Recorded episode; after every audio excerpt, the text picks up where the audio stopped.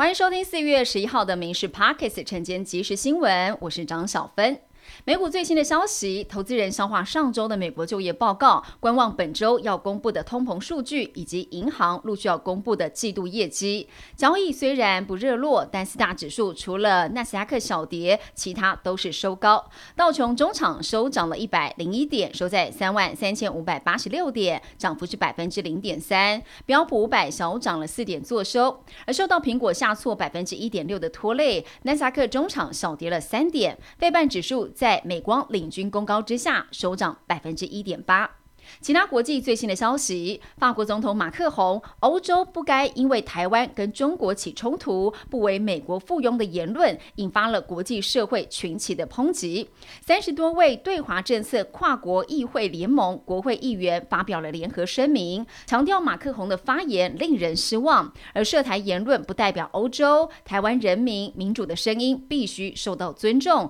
而且将尽力确保北京对台挑衅、进犯立场会从国际收。到应得的敌对回应。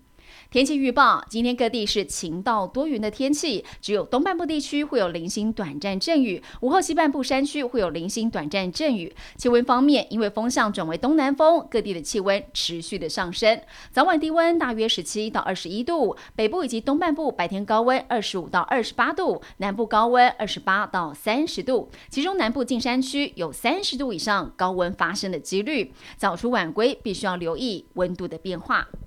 道路交通安全规则规定，计程车不可以粘贴不透明的色纸或者是隔热纸，其他车辆却没有规范。许多在前挡风玻璃粘贴了透光率不到两成，就像是墨镜隔热纸的车辆，除了可能因为影响到视线造成道安危机，执行路警的警方也面临了危险。所以交通部现在决定搜集欧洲以及日韩各国汽车透光率的规定资料，三个月内要提出修法。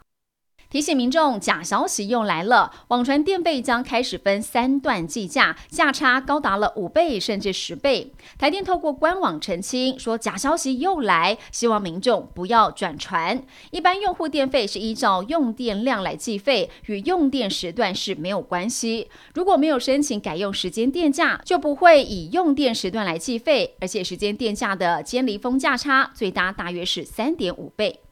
今年总共是有三天的劳动节连假。台铁工会原本计划在五月一号劳动节发动罢工。工会昨天说明，最近获得了行政院副院长郑文灿承诺，政府不跳票，将暂缓国定假日不加班行动。工会强调会坚持立场，反对牺牲员工的权益。工会也说明，还是会随时紧盯资方是否遵守诺言，确实履行。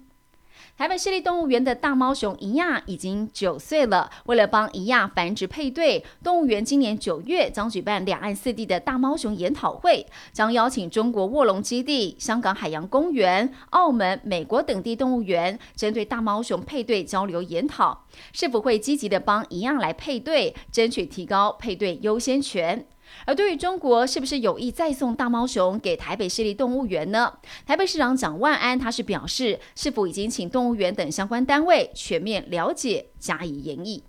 配合环保署减速政策落实源头减量，新北市环保局十号表示，五月一号起，辖内饮料店将不得提供塑胶一次用饮料杯。新北目前大约是有两千七百零四间饮料店，预估一年可以减少三亿六千八百多万个塑胶杯的使用。而业者如果违反了规定，将会依照废弃物清理法，最高罚六千元的罚款。环保局补充，为了强化民众源头减量的观念，新北市陆续推动许多限速不速政策，要养成自备、重复、少用的源头减量习惯，减少环境的负担。以上新闻由民事新闻部制作，感谢您收听。更多新闻内容锁定下午五点半《民事 Pockets 晚间即时新闻》。